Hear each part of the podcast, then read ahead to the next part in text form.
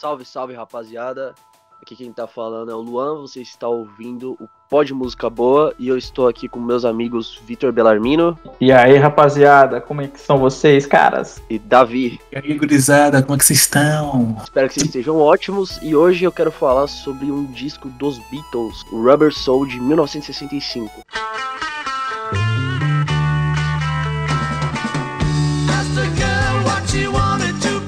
E Beatles eu não vou precisar perder tempo, né, explicando quem são os Beatles, mas eu quero me focar mais em, em como a gente conheceu Beatles e consequentemente como a gente conheceu esse álbum. Começando pelo Davi.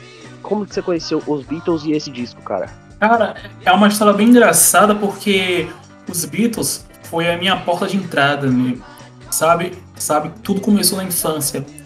E o mais engraçado de tudo foi foi graças ao meu padrinho Josélio, né? Ele ouvia, ele ouvia muitos Beatles, ele gravava até fita cassete e e sempre que eu voltava da escola, eu dava uma ouvida nessas fitas. E eu lembro também que ele tinha até um especial da saudosa Rede Manchete, os 30 anos dos Beatles, esse especial que ele gravou em VHS e tal. Aí eu comecei a assistir e eu comecei a pegar gosto. Agora quanto, agora quanto ao Uber Soul, eu descobri foi foi nos primeiros momentos em que tive acesso à internet. Foi lá pros anos de 2002, 2003. Na época em que tinha até a Rádio Wall, que você podia ouvir esses discos né, na íntegra.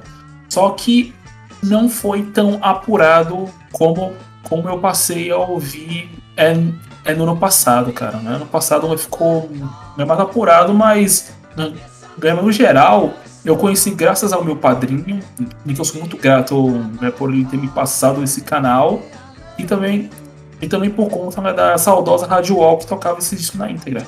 É isso. E você, senhor Vitor? Cara, assim, minha história com rock, no geral, eu não. Tem duas pessoas que são basicamente o pontapé inicial e nenhuma dessas pessoas elas me apresentaram Beatles. Eu tive um disco dos Beatles, na verdade meu pai tinha um disco dos Beatles que era o White Album e como eu era muito pequeno, não era muito ligado em música, é, eu não cheguei a ouvir esse disco, então tipo eu não sei que raios meu pai fez com esse disco, mas esse também não foi o meu primeiro contato. O primeiro contato foi tipo, ah, mano, qualquer especificação que você joga na internet de, de rock, você vai ter lá Beatles. Beatles é, eu acho que é uma das maiores referências, assim, quando você fala de rock, é uma das primeiras coisas que vem na sua cabeça. E, enfim, é, eu lembro que na época a gente tinha muito pouco, muita pouca memória assim pra gente ter música, tanto no celular quanto no, no iPod, aquela, aquele, tudo quanto é tipo de coisa que a gente poderia ouvir músicas na época, né, baixando pirateadamente pela internet. Então, eu não tinha esse costume de ficar baixando discos, né? Eu pegava as músicas mais famosas de algumas coisas que eu gostava e compactava tudo no cartão de memória, jogava tudo lá e ouvia nos meus diversos dispositivos de música que eu já tive, né? E principalmente os celulares que eram o Sony Ericsson, aqueles modelos e tudo mais, tudo mais. Foi só quando começaram a criar uns cartões com mais, capa com mais capacidade, né, para você colocar mais música, que eu comecei a colocar na minha cabeça que seria interessante eu conhecer discografia. Então os Beatles assim, você conhece já nascendo, você nasce, você já sabe o que é Beatles. Mas uh, esse disco em específico eu conheci quando eu decidi que eu iria baixar a discografia de várias bandas para poder conhecer mais sobre música. E o meu contrato, o meu primeiro contato, né, com o Rebel Souls, ah, foi tipo, tá, não, não tava gostando muito do que eu tava ouvindo dos Beatles, que achava que era aquela coisa muito menininha e tal. Ah, a gente tá fazendo música pra mulher aqui, pra pegar mulher. E o Rebel Souls, ele é aquela viradinha de chave que os Beatles começam a ter, né? E foi mais ou menos isso, cara, que eu me lembro, assim, do, do meu primeiro contato com esse disco. Bacana, comigo foi de uma forma bem mais aleatória. Porque assim, eu, eu não fui influenciado nem pelo meu pai nem pela minha mãe, porque ambos gostam. São duas pessoas do Nordeste, então elas, pelo menos na época, se limitavam a ouvir muito música sertaneja, forró, e só coisas que, que eu não gostava, né? Como qualquer criança da, da minha idade. Só que eu era, eu era um moleque muito sozinho, tá ligado? E eu não tinha internet em casa, só que eu tinha um computador, porque quando meus pais moravam juntos ainda, é, a gente comprou um computador e assim que a gente terminasse de pagar, a gente ia colocar a internet, que a gente não tinha condição financeira. Só que aí meus pais se separam e a gente leva o computador comigo. Então eu tinha o computador, mas não tinha internet. E aí um dia eu comprei um DVD na rua tá ligado? Três contos. E no começo sempre tem trailers, né? E no começo tinha o trailer do o Garoto de Liverpool, que aí tinha o nome John Lennon. Eu já tinha ouvido falar, porque como o Victor falou, a gente já nasce sabendo, né? Só que eu já tinha ouvido falar de Beatles, já tinha ouvido falar de John Lennon, só que nunca tinha ouvido nada, ou se tinha, não, não tinha prestado atenção. E nisso eu fiquei muito intrigado com aquele trailer e fui atrás de ver o filme. E, e aí eu vi o filme, né? É bem legal. Fala mais sobre o antes dos Beatles, né? A, focado mais do John Lennon. E e aí eu gostei, eu falei, mano, preciso ouvir. Só que eu não tinha internet, eu. Ninguém tinha me ajudar. Ninguém podia me ajudar, aliás. E aqui perto de casa tinha um, um velho que ficava vendendo CDs. Ficava sempre fumando charuto. E. Charuto não. É. Como que é o nome daquilo? Cachimbo? Cachimbo, isso. Me fugiu a é. palavra. É. Ficava sempre fumando um cachimbo, velho. E, fuma... e, e, e vendendo CDs. Era o Saci. Era, tipo isso. E eu cheguei nele e eu falei pra ele assim, é. Meu, tem Beatles. Aí ele falou. Aí ele estranhou e falou assim, é pro seu pai? Eu falei, não, é pra mim mesmo. Porque eu não, já gostava. diferença de velho, né? Velho, acho que a gente não escuta essas músicas. Exatamente. E eu já gostava de algumas coisas mais antigas. A minha primeira. É, isso é até outra história, mas eu já gostava de rock nacional. Gostava bastante de Cazuza, por exemplo. E, e aí ele me deu justamente o Rubber Soul. E eu não, eu não procurei por um disco específico. Eu procurei um disco dos Beatles. Eu pedi isso. Podia ter sido esse, como podia ter sido qualquer um dos Beatles que eu ia pegar da mesma forma. E aí eu, eu lembro que a, o meu computador, ele ele tava com algum problema que ele tava com as caixas de som quebrada. E aí eu liguei ele em casa no DVD mesmo. E eu vi no, com o som da, da televisão.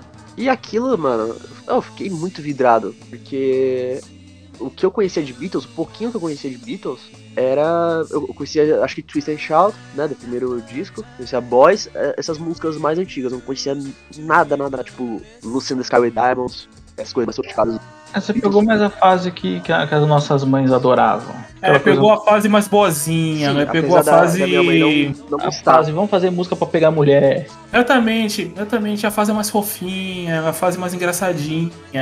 Exato. E a partir daquele momento que eu terminei o disco, que, que é curto, né? Eu falei, mano, eu preciso saber tudo de Beatles. E aí, daí pra frente eu comecei a assistir todos os filmes, que é, são muitos, né? Comecei a, ouvir tudo que eu podia. É, eu, eu, lembro que eu, eu, cheguei a comprar um CD que desses MP3 que tinha tudo do John Lennon, discografia toda. E daí pra frente, estamos aí até hoje ouvindo Beatles, né? E eu escolhi esse para ser a minha primeira indicação pela importância que ele teve na minha vida, mano. Porque era uma época que eu não tinha internet, não tinha condição financeira nenhuma. E eu ouvi aquele, aquele CD e, mano, aquilo me vidrou. Eu fiquei ouvindo aquilo. Se pá, tem até hoje o CDzinho lá, Piratão. Piratão. Você lembra que ano mais ou menos foi isso? Cara, se eu tinha 9 anos, foi em 2010. 2000, é, basicamente. É que eu não lembro exatamente qual ano foi que eu comecei a, a ouvir música mesmo, sabe? Não digo nem rock, mas ouvir música, música mesmo. Cara, Porque é. Eu comecei a ouvir música, é mais inusitado ainda, mas eu vou deixar para outro dia. É, pode ah, falar. É, então, é, inclusive eu vou mandar ideia para vocês no grupo depois sobre isso. Certo. Cara, cara, é engraçado uma perguntar essa questão de anos, porque quando eu comecei a, a ouvir os Beatles, era lá pro final dos anos 90, eu tinha meus 7, 8 anos por aí, sabe? 98, 99, eu já tava, já tava ouvindo Beatles, já tava já absorvendo aquilo tudo, porque... Davi, Davi, é, sem querer te interromper, você falou 99? Sim. Quantos anos você tem? Cara, eu vou fazer 30 no dia 26. Então você ouvia Mas... criança, né? Nossa, sim. Caralho, que da hora, porque, tipo, eu nasci em 94, você falou 94, eu falei, caralho, quantos anos ele tem? Tem 40 já? Aquele momento que eu percebo que eu sou o mais moleque do grupo. você tem quantos anos mesmo, Capão? Você tem 21, né? Eu vou fazer 22 mês que vem. 22, é o mais novo. Tá certo, não foda a idade ainda. Então é, é isso, né? É... Eu não quero falar... Ah, desculpa, você... achei que você tinha acabado. Eu vou só concluir aqui rapidinho, porque é porque foi algo foi algo muito simbólico. É como eu tinha dito no começo, os Beatles foram a porta de entrada, cara. Então, então, então ter esse acesso na infância é algo que me marca muito, sabe? E, e, e até chega a me emocionar, porque quando eu queria né, ter um disco dos Beatles, é, meus pais não tinham condições de dar. E quando minha tia ela me deu é, um, é um disco original dos Beatles, foi o Magical Mystery Tour. Se eu pudesse, eu levava todos, mas como Melhor. eu só podia levar. O melhor. Mas como só podia levar um, eu escolhi o Magical Há Mystery Tour. controvérsias. E é isso, gente. Já concluí já minha linha de raciocínio. Tá certo. É, eu não quero falar muito sobre o começo dos Beatles, a história deles, porque já é meio manjado. Só que eu quero falar um pouco sobre como que eles estavam nessa época. Porque é o seguinte, eles estavam mantendo uma média de dois discos por, por ano. Então, o primeiro ano, 63, foi o Please Please Me With The Beatles. É, 64 foi o A Hard Day's Night e o Beatles... É, é? E o Help. Ou foi o Beatles For Sale, não lembro. É o Beatles for Sale, cara. O Help foi Sim, 35. Isso. Isso, obrigado. E, e aí, só que eles estavam. Quando eles gravaram Help, gravaram filme e estavam fazendo show pra caramba, eles ainda precisavam lançar, então foi um disco meio lançado às pressas. E mesmo assim, foi um, é um disco que representa a maturidade dos Beatles, né, mano? Porque até então eles não tinham experimentado muito.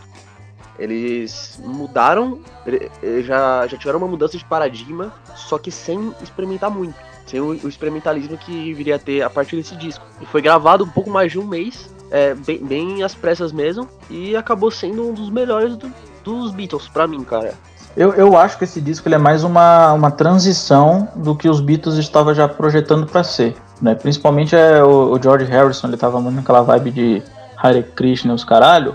É, Caralho. é, essas paradas de Hare Krishna, as porra toda aí. É, então esse disco, ele, ele, ele dá- se percebe que eles ainda falam muito de garota nesse disco, mas que eles já estão fazendo aquela transição. Não é como o, o Beatles For Sale, Help, Hard Day's Night, ou o segundo que eu acho que é With The Beatles, né? The Beatles. Isso. Isso. Ou Please Me, né? Que é, que é o, é o mais primeiro. menininhas, eu cheguei aqui. Então esse disco ele, ele é aquela, aquela ponte do, do Help pra trás pro Revolver pra frente. E é importante frisar também a importância do Bob Dylan nisso, mano. Porque o Bob Dylan, ele já era um cara muito pra frente. Ele, ele fez sucesso fazendo letras muito contundentes que não eram feitas na época. Então, se você parar pra pensar que no episódio anterior a gente falou de Marvin Gaye, em, no, no ano de 1970, que ele já fazia umas letras mais conscientes. Antes do Bob Dylan, praticamente não tinha isso. As letras eram bem. É, eu não quero dizer mal feitas, mas eram monotemáticas. Elas falavam sempre sobre uma coisa só, entende? Aí o Bob Dylan vem, fala sobre é, problemas sociais, sobre guerra também, que ele é muito importante na, na contracultura nesse sentido. E aí o, o, o Bob Dylan conhece os Beatles, apresenta até a, a ervinha muito louca pra ele, pra eles, né? Exatamente. Foi, foi, o- foi o primeiro contato, através do Não Bob foi nem Dylan. erva, não foi nem erva, né? Foi ácido mesmo, né? Não, não foi erva, cara. Não. Ácido foi bem depois. A, a maconha? Primeiro foi, maconha a mesmo. maconha?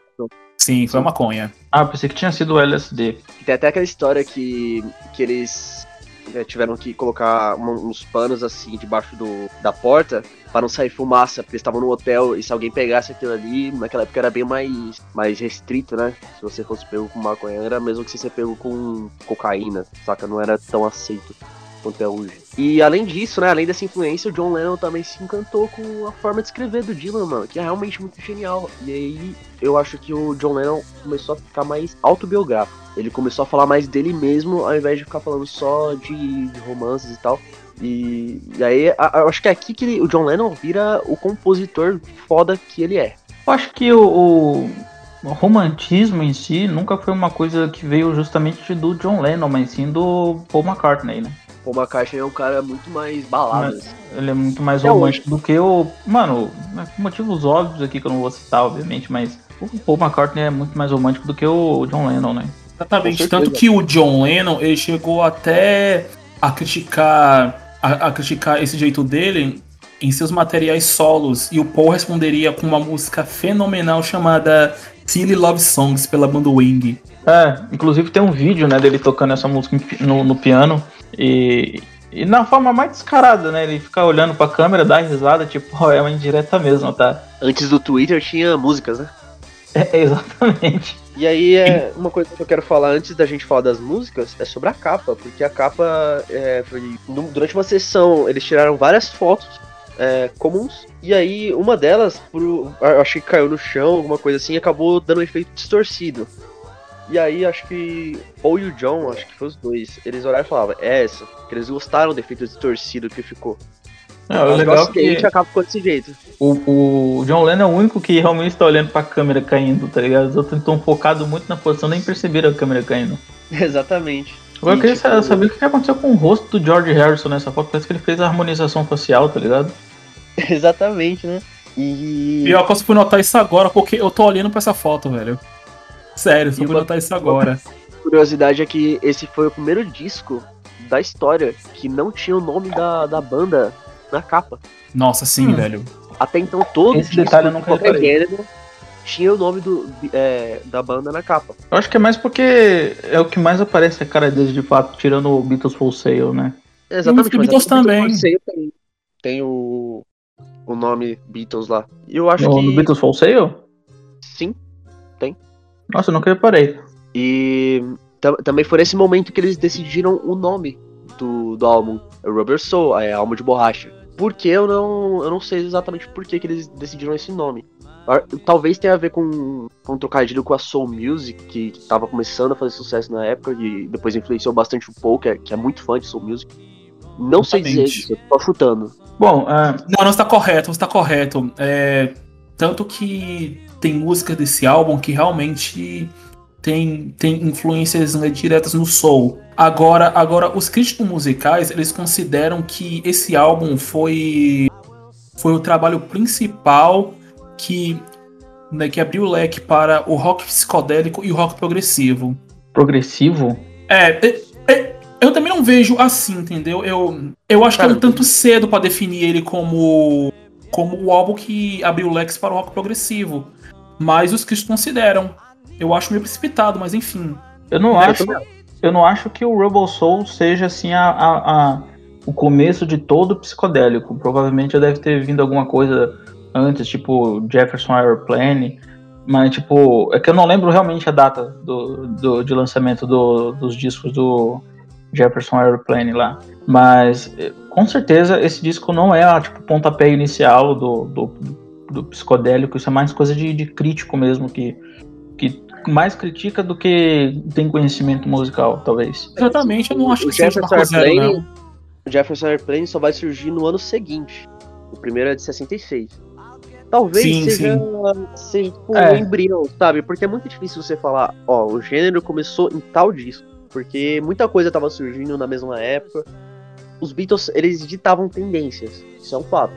De repente, esse disco abriu o leque pra, de possibilidades pro Jefferson Airplane se inspirar e fazer outra coisa que viria a ser rock psicodélico. Então, tipo, uma coisa complementa a outra, saca? Assim como também influenciou os Beach Boys a fazerem o, P- o Pet Sounds de 66. Bem lembrado. É, vocês querem acrescentar mais uma coisa antes da gente falar das músicas? Eu tô de boa, tô de boa. Perfeito. Tá suave, tá suave. O disco perfeito. abre então com Drive My Car, que já começa com aquele riff de guitarra que eu acho muito louco. É, é um ótimo começo de disco, puta que pariu. E que o solo de guitarra é do Paul McCartney e a linha de baixo é do George Harrison. Essa é linha cara- de baixo foi, foi, foi influenciada pela música Respect da Aretha Franklin e do Otis Redding. Não sabia disso. Sim, eles estavam muito influenciados é, pela música soul, tanto que tem até um outtake que entrou no Anthology 2 de uma música chamada 12 Bar Original, que é uma música é basicamente de soul é dos Beatles e, e que foi gravado na mesma sessão do Rubber Soul. E é, eu, não- eu não entendo muito bem a letra, na verdade. É, eu- eu- a única informação que eu achei é que o, o Paul McCartney ele, ele ficava muito confuso quando ele tinha que levar o carro pro mecânico, porque ele não entendia nada de carro. Então ele, Eu, eu já ele- entendi outra, outra parada dessa, dessa letra, porque é como se ele estivesse conversando com uma mina, aí, como se ele estivesse flertando com uma mina e ele falasse, ei gata, o que, que você quer ser? Ela fala, ah, eu quero ser rica, quero ser a Narcisa. E quando eu for rica, você vai ser tipo o meu escravo. E você vai dirigir meu carro pra tudo quanto é canto. É basicamente isso que eu entendi. Ele, ele vai ser escravo de uma mulher. Ou. é, como é que fala? chofer de uma mulher, como eu diria. Pelo menos é isso que eu entendi, não sei. Louco essa sua interpretação, hein, mano. Engraçado.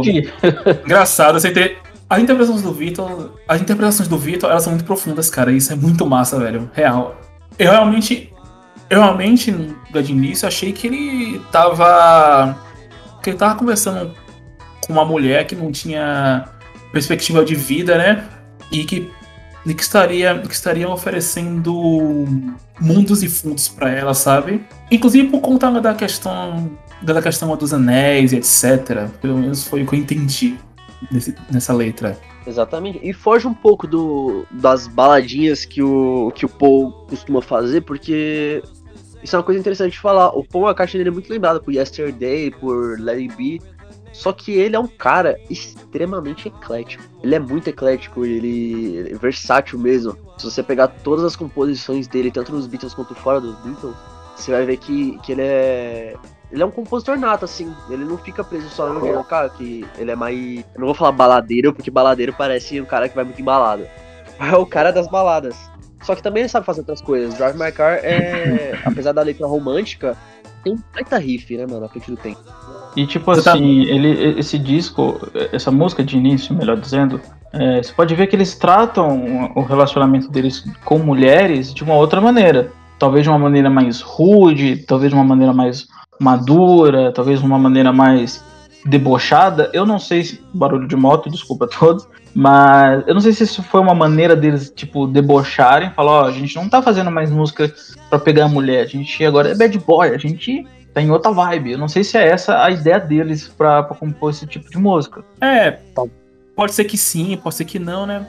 Pode ser eu viajando literalmente aqui, mas. Mas o Drive Marcar, pra mim, ele define basicamente o conceito de rock and soul music, tá ligado? Não entendo como rock roll, mas como rock and soul music. Hum. Cara, eu acho guitarra, é, eu não acho muito soul, não. Eu acho mais inspirado em surf. Sabe? Isso. Aquela onda meio. Surf music. Meio Los Angeles, Califórnia, praia, tá ligado? Que tava surgindo. Eu acho a guitarra Cara, muito isso, mano. Cara, interessante porque eu não tinha visto uma por essa perspectiva, mas Claro, claro, é válido, com certeza. Algo mais a acrescentar sobre a primeira faixa? Cara, primeira faixa não. Então o disco ele segue com Norwegian Wood, This Bird Has Flower, que também é conhecida como pau norueguês. Mentira, é madeira norueguesa. Ai, que delícia! Ah. E é, essa música é sempre lembrada como a primeira vez que um instrumento indiano foi colocado numa música de rock, né? Sim, sim. E e se não me engano, é... o sitar que o George Harrison estava tocando, ele não estava afinado.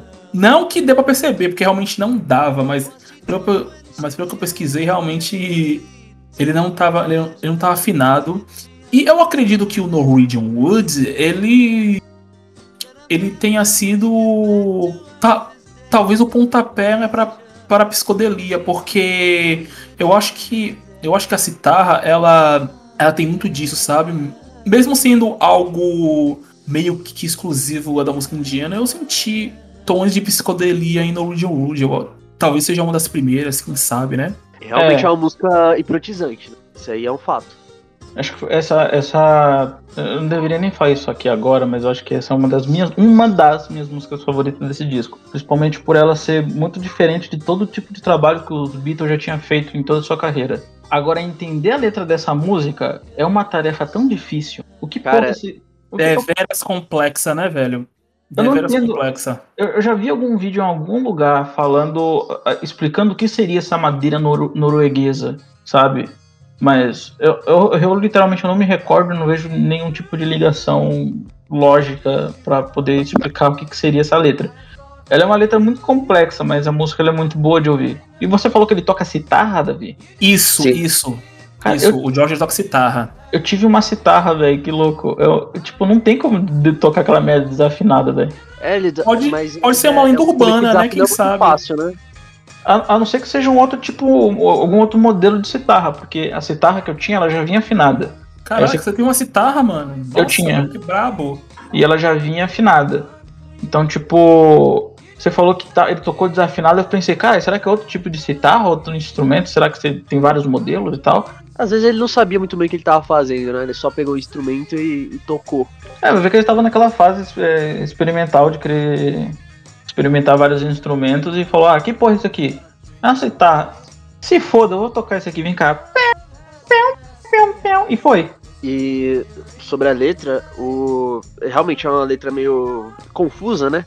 Mas todas as biografias dos Beatles, elas apontam que o John Lennon, ele ele estava tendo um caso, ele ainda era casado com a Cynthia Lennon, ele estava tendo um caso com uma moça, e essa moça era norueguesa. E aí a letra é basicamente sobre esse, esse caso que ela teve, que, que ele teve com a mina. Só que ele falou, falou meio que do jeito dele, né?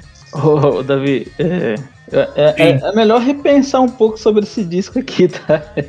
Porque ele tá um pouco comprometedor. Tá, tá muito eu comprometedor. Eu esse disco, tipo, por muito tempo e eu não, não me ligava nas coisas que esse disco falava, mas nem fudendo, mas tudo bem. Também tem, tem biógrafos que acreditam que se tratam de, de um caso de humor negro emotivo.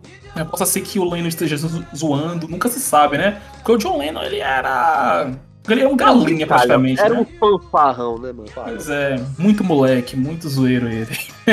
Enfim, vamos continuar. É, a faixa 3 é You Want to See Me, do Paul McCartney. E ela vai abordar uma crise né, no relacionamento dele com, na época com a Jane Asher. A Jane, na época, é, eles estavam brigando muito e ela nunca retornava as ligações dele e sempre ignorava ele, então é, a música é meio que um salve pra, pra mina, tá ligado? É, é isso comprova basicamente o que eu tava dizendo aqui, que esse disco é justamente para mostrar pra mídia que eles não são aqueles namoradinhos perfeitos da Europa.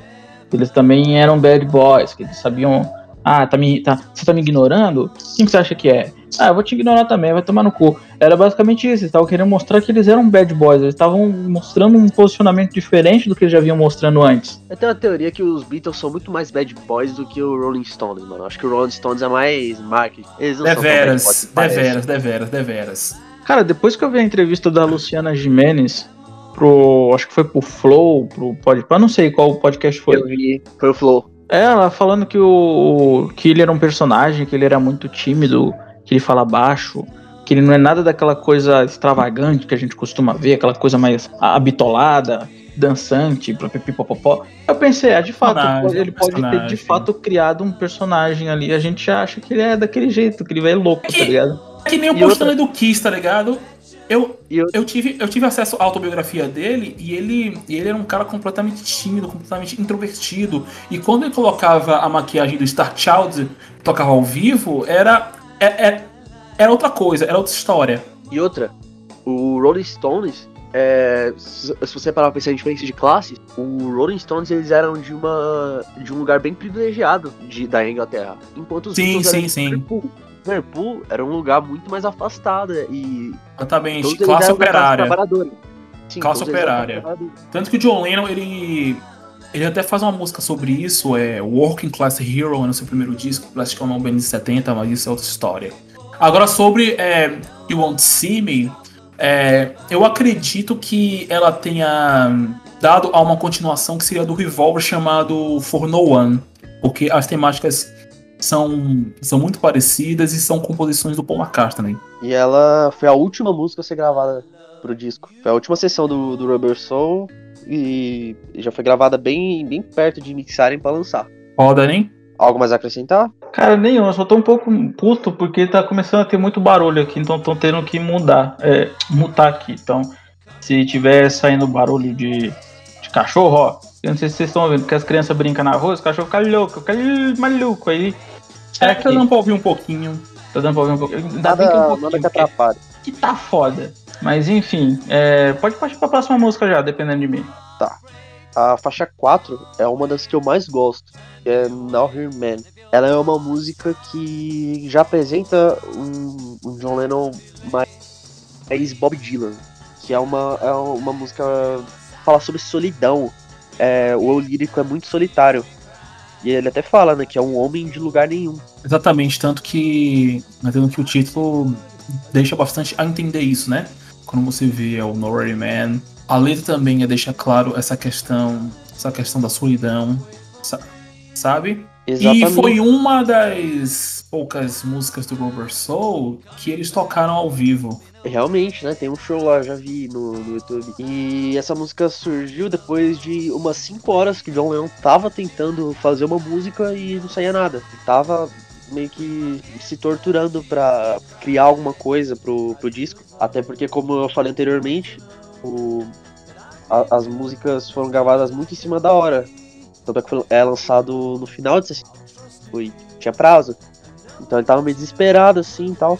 E quando, quando amanheceu, o, o John Lennon, ele meio, ah, se não me engano, ele mostrou a música pro Paul McCartney, tipo, depois de ter virado a noite. E você, Victor, o que, que você acha dessa música? Cara, eu acho que essa música ela já é mais tranquilinha em comparação às outras, porque ele não. É, é como se ele estivesse tentando ensinar alguma coisa pra alguém, né? Tipo, pense por si mesma, é, tipo, pedindo pra pessoa ser independente, né? Vai, tipo, é, vai ter momentos que eu não vou estar lá pra, sei lá, de repente ajudar, pra, pra mostrar o caminho certo, alguma coisa assim, tipo, pense por si mesmo. Então acho que é a música que mais se destoa de tudo aí. Engraçado, porque Pense por si mesmo é o nome da música, da próxima música. Peraí, qual música que a gente tá? Eu tô meio confuso Now aqui agora. Now Here Man, cara. Então, tá Don't certo. Ah, também é a mesma coisa? É tipo uma sequência de música? Como assim? Não exatamente. Mas deixa que o Luan agora Eu tô explica, confundindo as músicas, viado. Eu acho que você confundiu. Quando você falou Pense por si mesmo, eu falei, não, É. tá na música errada. Tá muito pra frente, mano. Eu tô falando de Now Here Man, do, do John Lennon. Cara, nossa, fiz uma confusão da porra. É os barulhos aqui, galera. Vamos conversando aí que eu já vou resolver uns probleminhas aqui de barulho aqui e eu já volto. Beleza? Beleza. Então, Beleza. acho que a gente pode prosseguir agora pro, pra próxima faixa, né? É, até porque eu já dei minha opinião sobre a próxima faixa. Tem certeza que você não quer dar opinião sobre Now Man? Cara, eu não lembro de Now He-Man agora. Is a real Norway man. Ah, cara, nem lembro dessa tradução, então posso pular mesmo. Tudo bem, agora sim a gente tem Think for Yourself. Que essa é a- a primeira música do George Harrison no disco. É, e sem falar também que a letra dela, ela, ela é uma crítica a as pessoas que acreditam acreditam em mentiras, sabe? Ela soa como como uma como uma advertência, sabe? Para elas tomarem cuidado com a, com aquela informação né, que elas têm. É um aviso para elas não pensarem né, pelos outros e pensarem por si mesmas. E sem falar também, cara, que eu não sei se você reparou, ela é uma das músicas que tem uma puta distorção de baixo do Paul, que é o fuzz bass. E que, por sinal, ela fica muito latente né, durante, toda, durante toda a faixa. Aquela velha distorção fuzz que se usava nas guitarras nos anos 60, etc. O baixo inteiro fica latente na música, aquela distorção. Sim, o baixo elétrico, né? Isso, E- isso. E ela é cantada pelo George Harrison, né? Que manda muito bem nos vocais, apesar de cantar um pouco menos, né? E o Victor acho que não vai acrescentar mais nada, né? É, porque ele já acrescentou antecipadamente, né? Então, já Elvis. Demorou, demorou. A próxima faixa é The Word, que é uma. Voltei, é rapaziada. Lennon. Ah, a gente tá falando da. Depois que teve Pense por você mesmo, né? Agora tem The Word. Já que você The voltou agora, o que você acha dessa música? Cara, também não me lembro dessa música. Mano, tem muito tempo que eu não escuto esse disco. Caraca, você não escutou pra eu poder gravar, cara? Cara, eu, eu vi ontem à noite voltando, mas como eu tava mandando muito áudio pro meu pai, que meu pai é foda quando ele tá voltando pra, pra casa, ele fica sempre me perguntando, não, onde você tá? Porque a gente se encontra em algum ponto. Então eu acabei ouvindo o disco pela metade, porque eu foquei mais no, no outro podcast, entendeu? Entendi, a gente. Musical. né, Assim, assim, musicalmente, é, The World, ele é muito similar ao Drive My, ao Drive My Car, Eu sabe? vou, eu vou dar uma ouvida aqui enquanto o Davi dá o, o depoimento dele. Certo. Show, show. A The World, eu acho ela muito similar a Drive My, a Drive My Car é, é musicalmente. Já, já a letra, eu, eu vou ficar um pouco a dever, porque eu não prestei muita atenção nos detalhes. Mas, que, mas pelo que eu pesquisei por alto, é, a letra. Eles fizeram. Eles comporam essa música já né, sobre. É, é o efeito da maconha, né? Tanto que o Rubber Soul, vulgarmente, ele é conhecido como o disco da maconha. Exatamente. Assim É. como o, o Sgt. Pepper é o disco do Acid. Cara, Esse, esse disco ele é muito confuso, porque numa música eles dizem uma coisa e na outra já vão pra outra, né? Eu lembrei dessa música, o toquinho de piano começa. Essa música é mais mais soul, se eu não, se eu não posso dizer, né? Pra mim era a mesma pegada do. Era a mesma pegada do, do Drive My Car. É, não, realmente, era, era um pouco mais soul. E ela volta com aqueles papos de tipo, ah, você é minha e, e os caralho, tipo, diga a palavra e você será livre, diga a palavra e seja como eu. É, eles voltam para aquela, aquela ideia de querer ser durão, querer mostrar alguma coisa diferente do que um dia eles já foram. Cara, É, padrão. há quem diga que essa letra foi a primeira letra do, do John Lennon é, voltada pra política, só que ele quis fazer uma coisa que fosse camuflada com amor. Sim, sim. Uma Pronto. letra meio Bem enigmática. lembrado, cara. É bem lembrado. Ah, com, com demonstração Você- política, tipo, mesmos posicionamentos políticos. Exatamente, se você lê, é, faz algum sentido se você lê pensando nisso. Entendi. E na época que eu ouvi, confesso que foi uma das que eu menos gostei e hoje eu gosto bastante. Também. Ah, é, Não é, da- é, não é das melhores é, disco, mas eu gosto, mas eu gosto. E a, a- mas a próxima eu gosto muito mais. Essa é a próxima é um clássico. Michelle aqui, Isso aí você não precisa nem ouvir de novo, porque, porra, na minha humilde opinião, é melhor do que Yesterday. Concordo. Cara, mil vezes melhor, cara. Yesterday pra mim é uma música que. Não é que me deixa na bad, tá ligado? Não é Michelle, não. A Michelle é uma música que dá vontade de viver, sabe? eu eu vontade de ter um adoro- amor, uma, um- nossa, eu quero ter uma Michelle na minha vida. Eu adoro como que essa música, ele, ele começou a... O, o- o Paul McCartney ele queria colocar alguma coisa de, de francês. Só que ele pensou assim, tá, que nome é, eu, co- eu colocaria numa música que é, coubesse, né, liricamente. E aí ele pensou em, em, em Michelle. Na verdade ele não pensou. Foi. Ele, ele compôs a letra junto com uma professora de francês. E aí, é, numa tarde, ele estava escrevendo a música e depois ela conseguiu um cheque muito especial, né? Com muitos números pela contribuição dela. E o, e o mais legal disso tudo é que essa música, quando eu descobri que era dos Beatles, eu falei, não, nem fuderam, porque o primeiro contato que eu tive com essa música não foi com os Beatles.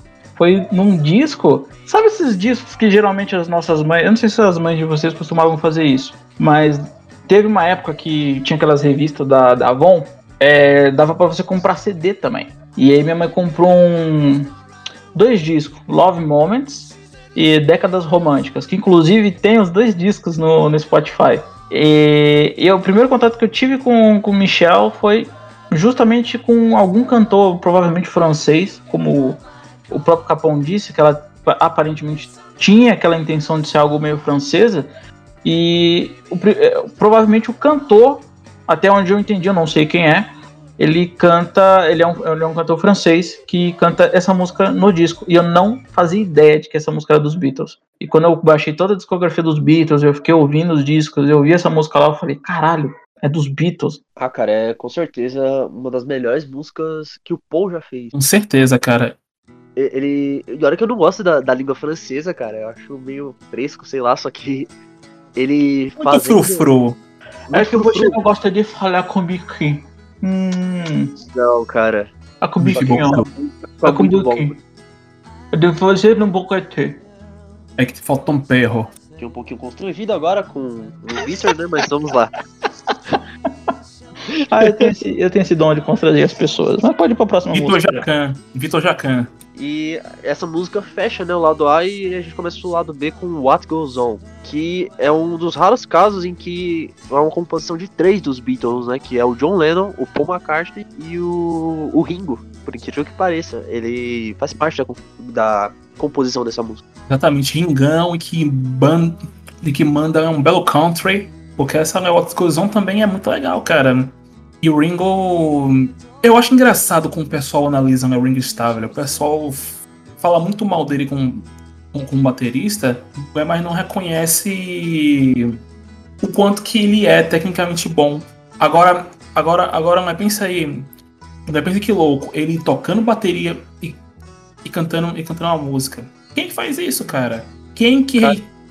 quem que dá hit no Ringo e consegue fazer o que ele faz? E é uma música bem agitada, porque ela é completamente country. Eu não Eu acho conseguiria que, eu acho cantar e tocar bateria ao mesmo tempo. eu acho que o Ringo ele é muito subestimado, talvez, como compositor. Como baterista, eu não acho que ele seja, tipo, pelo menos pra época em que a gente vive, depois que a gente já conheceu tudo que a gente tinha pra conhecer, eu não acho que ele seja um, tipo, o, o ponto mais alto do grau baterístico que exista. Mas, como compositor, eu acho que é muito subestimado, porque a banda girava em torno do Paul e do, e do, do John Lennon. Com certeza. Então, tipo, ele ficava ali como o quarto Beatles, ou, ou apenas o quarto Beatles. Então, sei lá, talvez se tivesse mais oportunidade de fazer composições como essa, por mais que não seja uma das minhas músicas favoritas, eu acho meio chatinha essa música, mas ele poderia é, se destacar mais na banda. É, talvez. É porque é muito complicado, né, você falar disso, porque são quatro pessoas numa banda e os quatro cantam e os quatro compõem. O Ringo um pouco menos, né? Ele compôs muito pouco. Então, eu acho que também isso é um dos motivos que acabou terminando com os Beatles, porque é muito talento num lugar só. Então, por exemplo, o George Harrison acabou os Beatles, ele lançou um disco triplo, mano. Disco triplo, porque tinha muita composição que era recusada. Então, Things é muito Pass. complicado. Muito que é bom. Discão, né? Descaralhaço, literalmente. Enorme. É, o único trabalho que eu conheço. Eu confesso que eu tenho preguiça de pe- pegar a carreira solo de todos os Beatles. Eu peguei um pouco do Paul McCartney e um pouco do John Lennon, mas o do George Harrison eu peguei ali, sei lá, aquele disco do Hare Krishna. Cara, escute, porque é muito bom. Acho que eu vou escolher ele pra gente fazer um programa aqui só pra você escutar, né? Pra te obrigar a escutar. Não, eu escuto. escuto. Não tem problema. É, e a próxima faixa é uma das que eu mais gosto também, que é Girl.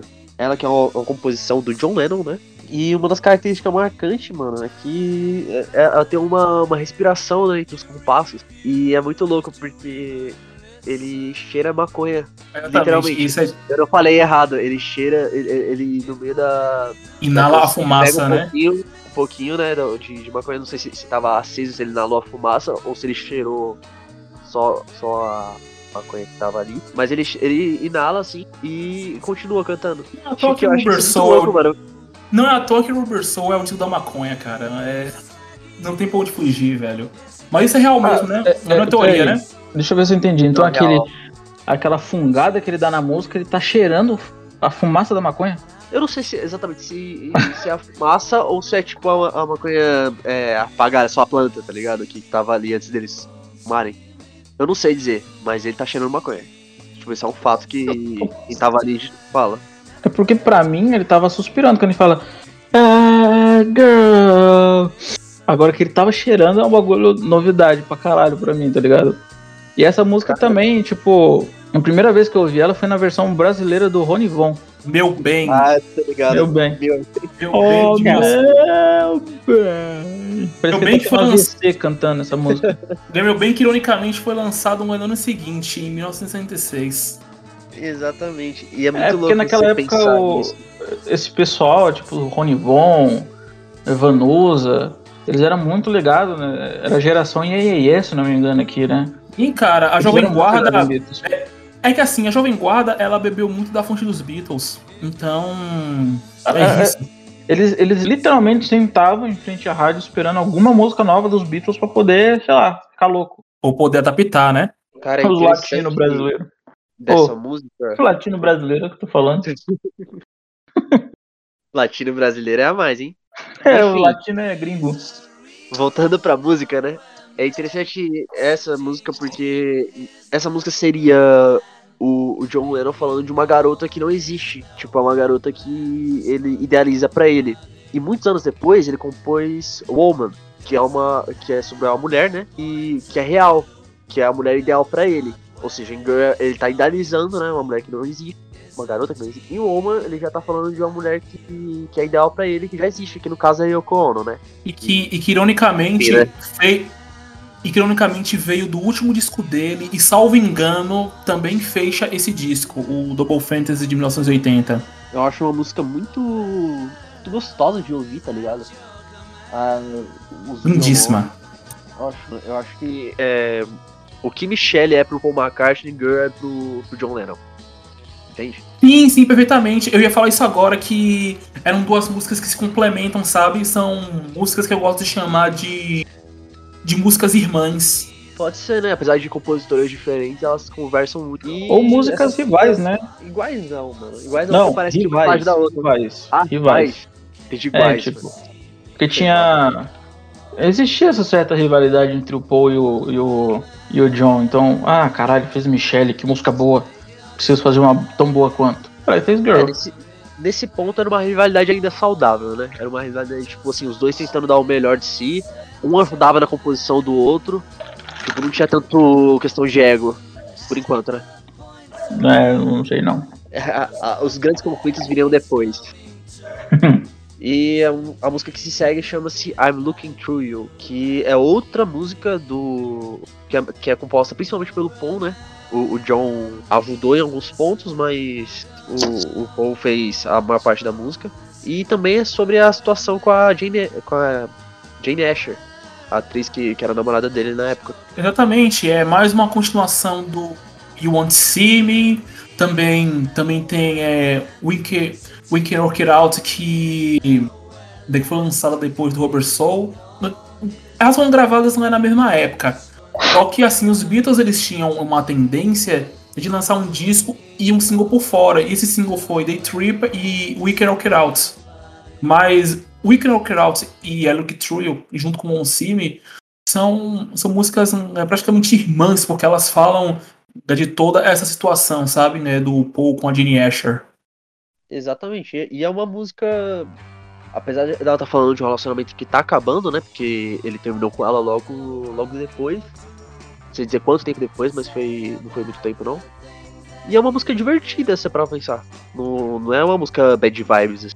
É, é, ela é mais divertida e, tipo, mesmo do- dos mesmos temas dos Beatles do que qualquer outra coisa. Não tem muito realmente o que falar dessa música. A não ser que, de fato, né, tudo que o, o Davi já falou, que ela é uma continuação da, da outra lá. E a música que vem depois é. Mano, sem palavras pra essa música. É In My Life. In My Life me, me remete Mano. muito ao sentimento de nostalgia, sabe? Porque eu ouvi ela muito na minha infância, velho. Essa música foi a trilha sonora da minha infância. E eu não vou me antecipar, mas já me antecipando, eu já deixo registrado que ela é uma das minhas favoritas. Das minhas também, a gente tá concordando muito. Eu acho que essa é a primeira vez que a gente vai concordar é, de forma unânime. Essa música, é- mano, foi uma das que eu ouvia na época que eu não baixava disco completo, sabe? Ah, essa aqui é dos Beatles, boa pra caralho, vou baixar. E cara, o... é muito interessante você pensar nisso, porque assim, o John Lennon morre de uma forma trágica em 1980 e logo depois o Paul faz uma música pra ele. E aí tem gente que, que, que gosta muito de falar mal do John Lennon, né? Que fala assim, ah, que se fosse o Paul que tivesse morrido, o John não teria feito uma canção pra ele. Só que, tipo, isso não é 100% verdade, porque, mano, In My Life é sobre todas as pessoas do da vida do John Lennon que ele perdeu. E é muito louco isso, porque, tipo, você pensar que a- a- às vezes um, a gente que é brasileiro, que principalmente que é- nós que é de periferia, a gente não vai se identificar com um cara que, que tá cantando lá na, na Inglaterra. A gente vai se identificar com a letra dele, a gente pode até gostar da música. Só que essa música é a prova do contrário, porque você perdeu uma pessoa, você perdeu um amigo, uma mãe, como aconteceu com o John Lennon, é universal, mano. Vai doer em qualquer lugar do mundo. E, e a- nessa música ele tá falando de- dessas pessoas, mano. Ele- O cara perdeu o tio dele, né? Que foi quem ajudou a criar ele. Ele perdeu o amigo dele, que foi ex-baixista dos Beatles, o Stuart Sutcliffe. Ele perdeu a mãe dele, que depois que vira até uma um motivo pra ele se aproximar do Paul, porque o Paul tinha perdido a a mãe dele pro câncer. E nessa música ele tá. É, é praticamente uma homenagem a essas pessoas da, da vida dele que, que se foram. E eu acho isso muito, muito bonito. né? É onde o John Lennon atinge o seu auge como compositor mesmo. Agora, agora, é, vocês sabiam que até o Ozzy Osbourne ele chegou a fazer um cover dessa música? Um cover bem comovente. Rita Lee É. chegou a adaptar essa música no literal A Minha Vida, que também ficou muito bom. Ah, a Rita, a Rita é fora de série, cara. É. Rainha. É, aquela. É a rainha, velho. É a rainha. A versão da Rita Lee eu não sabia que existia. Mas do Ozzy eu já ouvi. A, a versão da Rita. Lee. A versão da Rita Lee já foi abertura de telenovela. O nome da novela é Espelho da Vida. Nossa, era do tempo que eu não tava no ovo do meu pai ainda, provavelmente, por isso que eu não conheço. Eu também, eu só soube disso por causa de pesquisa mesmo. Não achem que eu assisti essa Não, novela. cara, não, eu cara, assisto. essa novela. Você tem, você tem Essa tem novela é de novela, 2018. cara. É de 2018? É, é 2018 essa novela. É. Ah, tá explicado, mano. Eu não assisto TV desde 2015, mano. Que eu parei de ver TV. 2018 de que mês, mano? Ah, nem não dá pra saber, né? Você tá aprendendo demais. Foi, foi É em porque, 25 tipo- de setembro. Ó, ó, a novela, a novela estreou em, em 25. Início de setembro de 2018 foi até 1 de abril de 2019. Qual é o nome da novela mesmo? Espelho da Vida. Cara, só se era a novela das sete, velho, porque nessa época, ou eu tava trabalhando, a ponto de não conseguir assistir novela nenhuma, ou era novela das sete, quando eu tava muito hypado em ficar jogando PUBG, por isso que eu não assisti. Porque assim, eu sou noveleiro, como eu já falei no primeiro podcast, né? Era, era, era uma novela das seis. É, alguma coisa aconteceu pra eu não assistir essa novela. Ou era PUBG ou porque eu tava trabalhando. Mas pode ir pra próxima música agora. Excelente. É, a próxima música é Wait e é uma música que eu vou confessar que eu não sei muito sobre ela. Eu acredito que é mais uma música do Paul McCartney sobre o relacionamento dele, né? Como já tem duas aí pra conta. É, mas também eu não pesquisei muito sobre. E eu só sei que eu gosto muito dessa música, cara, musicalmente falando mesmo. Eu, eu acho até uma música subestimada. Ela Sim. não é tão citada assim como uma das, das melhores dessa fase dos Beatles, só que eu gosto muito louca. Essa cara, música eu... acho que é do John Lennon, cara. Não, não, do Paul. Acho que é do John Lennon. Ver, dois... Cara, vamos ver aqui quem faz é, os vocais principais dessa música. Vamos ver, porque sempre aparece quem faz. Mas eu acredito que seja do Paul. Ó, acabei de olhar aqui, ó. Os dois cantam. Os dois cantam juntos.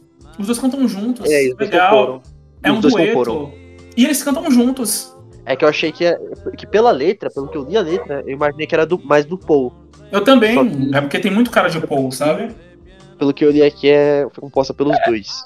É, então, é, foi os dois, né? Eu falei, ah, não pode ser só do, do Paul McCartney. Porque assim, faz, como eu falei, faz tempo que eu não, não ouço disco. E ontem eu ouvi muito por, por relance mesmo. Mas ainda, ainda tem uns, uns refresh de coisa que eu lembro desse disco.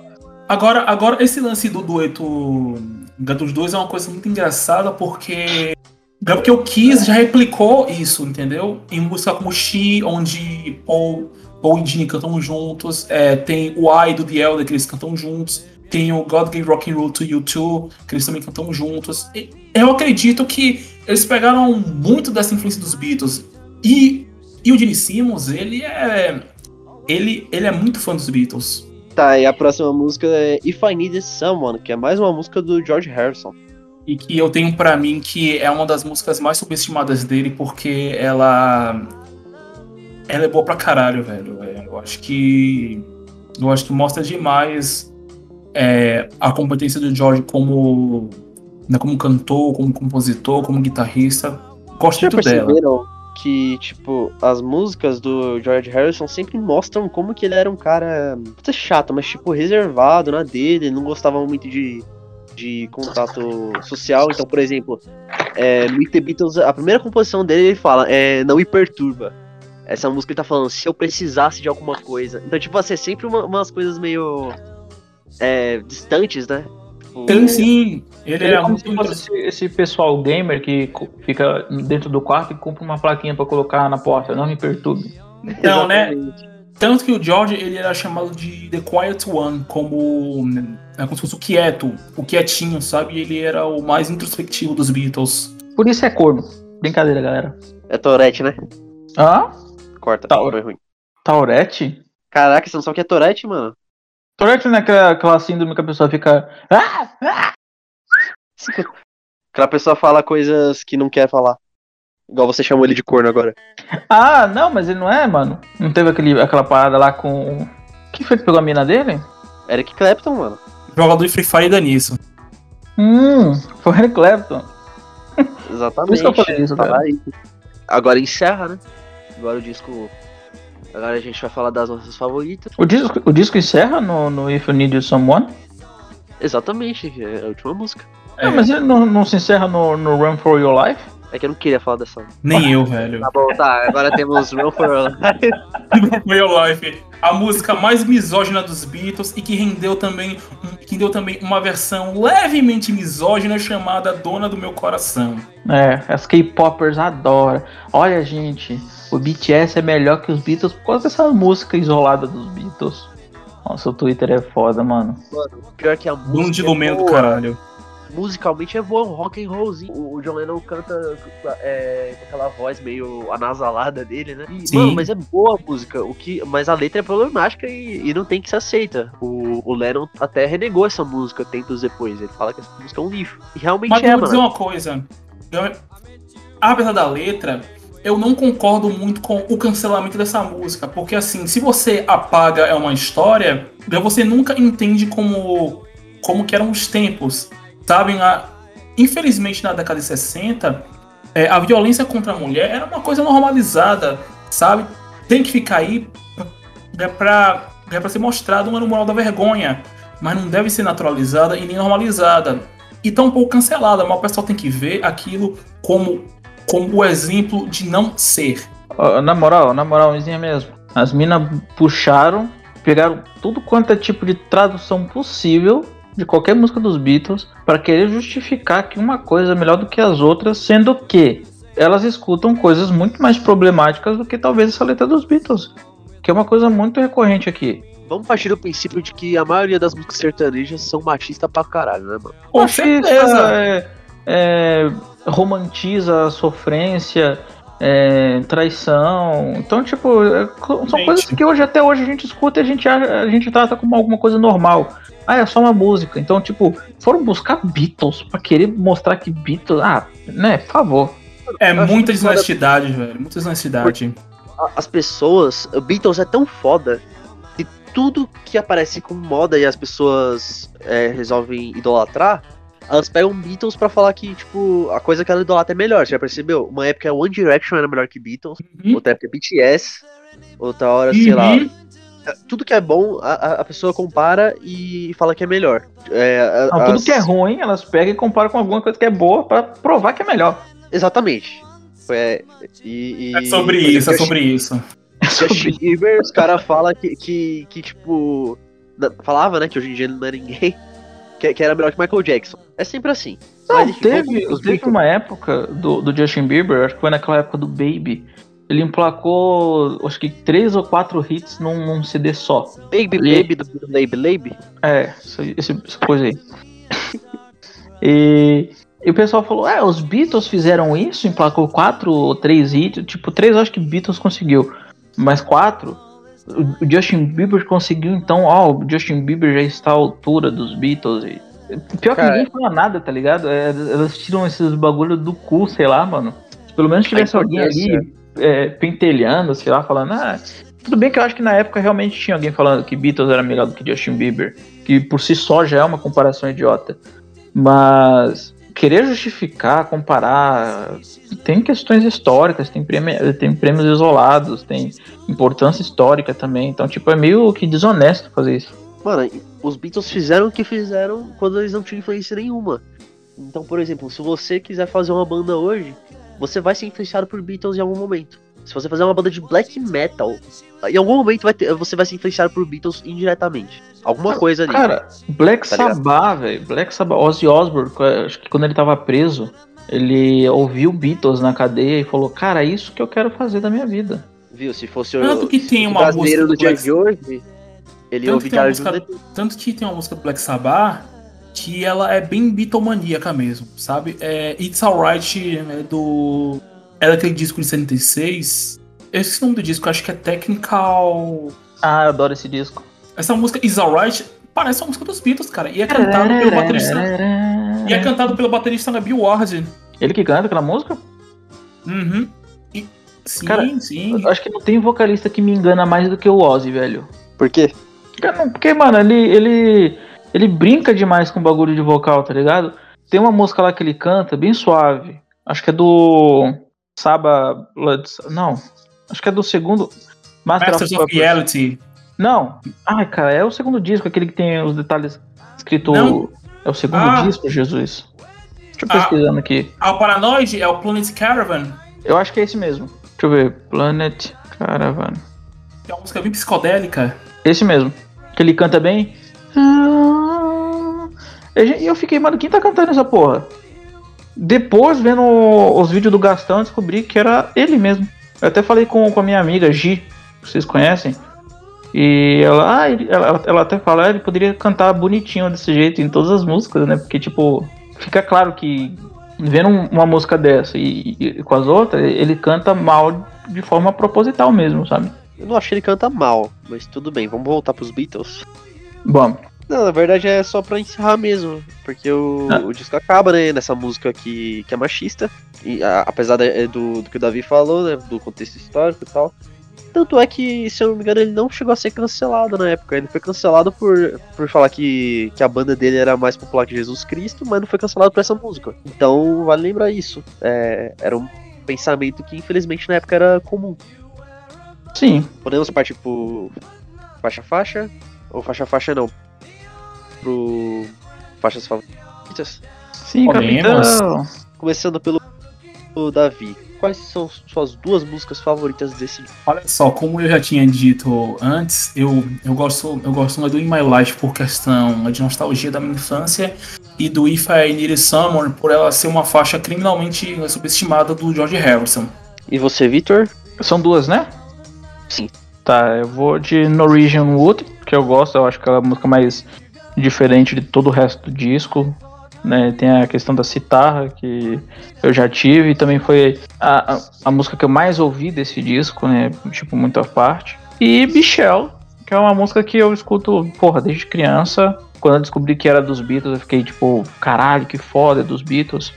Então eu vou de Norwegian Wood e Michelle. Bacana. Eu escolho In My Life, como eu falei, é uma música que me emociona muito. E Girl, porque. Girl in My Life.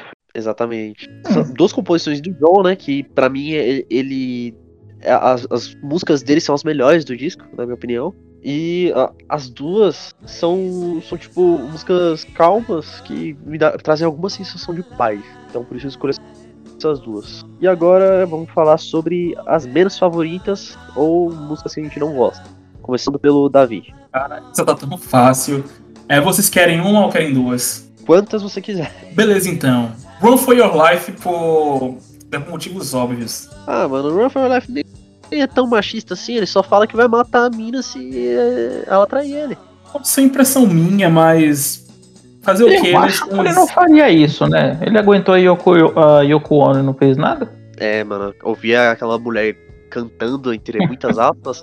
Acho que deve ser pior é... que levar um chifre, mano. É, então, é, é arte, gente. Interpretação, coisa que a gente, mas eu também vou dessa música também, vou de Run for Your Life, porque são duas músicas?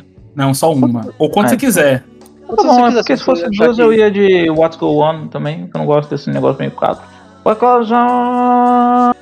Não, não gosto dessa música. Cara, então nós três vamos concordar que Run for Your Life não é a melhor música do disco. Não. É, sim, sim. Com certeza. Não dá. Viola é, a democracia. Concordo. Exatamente. E vocês têm alguma consideração final para falar sobre esse disco? Ah, eu tenho, cara. Bom, é como eu falei, esse disco ele é a ponte, né, do do Relp com Revolver. Eu, eu ia falar Help e Revolver tudo junto, que louco. Ele é a ponte do, do Help com Revolver, onde eles ainda estão tentando desvincular aquela imagem de ah, a gente faz música para garotas, para pegar garotas e tudo mais e ah, gente, que legal fazer música de drogado aqui, ó, uou. E não é meu disco favorito, mas enfim, é aquele disco que é basicamente o mesmo do mesmo dos Beatles. E aí é isso. Então, eu posso dizer que o Rubber Soul, ele representa o início do fim, né? O início do fim é de uns Beatles né, bobinhos, né, de Beatles que... Que agride mulher. Exatamente, para, para, para expandir... Não gosto desse tipo de comentário, mano. Eu tô mentindo, a música aqui fala, Joe. É para expandir outro tipo de Beatles, tá ligado? Pra eles criarem é, um novo arco, né? uma nova forma né, criativa de fazer música. Também não é um dos meus álbuns favoritos, mas eu entendo toda a simbologia por trás né, do Rubber Soul. É isso. Realmente é um dos meus favoritos, sim. É, eu acho que eu, eu sou uma pessoa muito emocional, tá ligado? Eu acho que o fato desse ter sido o meu primeiro disco numa época que, que eu não tinha muito, muito dinheiro e não tinha conhecimento de música, aí eu comecei a me interessar por ele, tipo, acho que isso conta muito para mim. É um disco muito foda, não, não é só isso também, as músicas boas são muito boas. Tem músicas medianas também, é, além de Think For Yourself, eu também não gosto tanto de What Goes On, acho uma música só divertida, mas é como o Victor falou, é um, É música pro seu disco de, é um disco de transição, né? Uhum. É uma, um disco, eu, eu, eu gosto de chamar ele de disco ponte. Exato, e é muito interessante ver essa, essa crescente, porque logo depois tem o Revolver, e o Revolver já é mais psicodélico. Ah, ele é droga pura. Que é, aquele ali você cheira aquele disco e fica louco. Um dos meus discos favoritos, sem mais. Dos meus também, cara. É, é, com Beatles eu, eu vario muito, na verdade. Eu não tenho um disco favorito dos Beatles. Acho que depende muito do, do dia. Muitas vezes o meu favorito é o, o álbum branco, que Cara, é o menos conjunto dos Beatles, se é pra pensar, porque a maioria das composições foram criadas por um dos Beatles sozinho, que eles já estavam mais brigados e tal. Sim, sim, e marcou completamente uma fase bastante conturbada, mas assim, o meu disco número um dos Beatles é o Abbey Road, velho. O Abbey Road foi aquele fechar de cortinas né, perfeito, sabe? Eles se uniram justamente para esse projeto, e também tem aquele segmento maravilhoso que é o Abbey Road Melodies, que começa o You Never Give Your Money e termina com The End. Cara, é fenomenal. Eu gosto muito do It Be, apesar de muitas pessoas não gostarem tanto, achar que é um disco mais fraco, eu sou muito fã do It Be, mas isso aí é assunto pra um outro programa. o meu, o meu já, tipo, não faz parte da discografia do, dos Beatles. Eu, eu não sei se vocês estão ligados, mas existe uma coletânea de Anthology 1, 2 e 3. Adoro, velho. Aquilo ali. Aquilo ali deveria ser uma puta referência para os artistas fazerem né, compilações, sabe? Aquilo ali é um documento em áudio, sabe? Cara, é, Mas muito, é é muito bom cara. ouvir o 3, cara. O 3 é muito bom. Mas assim, de discografia mesmo, padrão, eu fico muito com Magical Mystery Tour. Ah, cara, porque você é um baita de um drogado, né, mano? Ah, eu sou drogado, cara. Mas o filme é ridículo. Eu cheiro cocaína. Ô, escapou. Isso é um programa pra família, cara. Escapou. Family friendly, porra. Esqueço, cara. Tem que colocar a legenda mais 18. Legenda em podcast, tá? Sim, Não, não. esse caso- não, aí você a coloca- gente tá lendo lá, pô. Não, aí você coloca é o selo explícito, entendeu? Porque aí já. Pois é. Então É tá isso. certo. Algo mais a acrescentar, algum de vocês dois? Nada, nada na dica. Ah, antes da gente acabar, eu só queria mandar um, um salve aqui pra, pra senhora minha namorada, a senhora Capão, que fez a logo pra nós e ficou muito top. Muito, Muito obrigado, senhora Capona. Você é zica. E é isso, até o próximo episódio. Moral, mano. O cara fala pra mina, pra própria mina, você é zica. Mano, Temos um, Não, mano. temos um, um, um John Lennon aqui, nada romântico. o romantismo é só pessoalmente, tio. Tá, tá, É. tá de brincadeira, mano. Aqui. PP é pose de bandido, não, né? Você é louco, tio. Mentira, amor. Eu amo você, mano. Você é zica. Ó, que vontade. Eu também queria. Eu também queria dedicar esse episódio a uma. a uma arroba minha, né? Hum, E é a, e é a Thaís. né? Inclusive. Hum? Que começou ouvindo Beatles comigo. Ouviu toda, ouviu toda a discografia e eu quero dedicar. Não, é sério, eu quero, eu quero dedicar esse episódio a ela. Thaís, eu te amo, adoro muito meu bolinho de chuva. olha! Ah, então também quero aqui pra minha arroba, né, mano? Sei que provavelmente ela não vai ouvir até o final porque ela é, é forgada. Arroba minha califa. Não, pode. É. Então, tem dotes parecidos, não é? Mas. É. Ah, queria, man- queria mandar aqui um beijo pra minha querida Bia Ferreira. Amo tu, cara. Que coisa mais linda. Aí o que, que acontece? Depois ela chega no privado e fala: ah, não tá sendo nada romântico. Meu bolinho de mural. Tá bom, é, terminando o podcast sobre os Beatles com uma música do George Michael. É isso, então. É, eu achei que só eu ia mandar um salve por causa do, da logo, mas como todo mundo já deu seus devidos salves, É, não É porque só você- assim, é você é porque assim- não, cara. É porque assim, brincadeiras à parte, cara, é. né, Realmente, Beatles tem toda uma simbologia, sabe? Até meio com a Crush, então. É isso. É isso mesmo, faz sentido. tá certo, meus amigos. É só terminar. Adiós. Cara, eu meio que já terminei, velho. Vocês que falaram mais depois, mas eu... Cara, você não se despede, não, pô. Fa- Falou, galera. Até o próximo Falou, galera. Falou, Falou povinho. Fuis. Baby, I'm determined and I'd rather see you dead. You better run for your life if you can, little girl. Hide your head in the sand, little girl. I catch you with another man.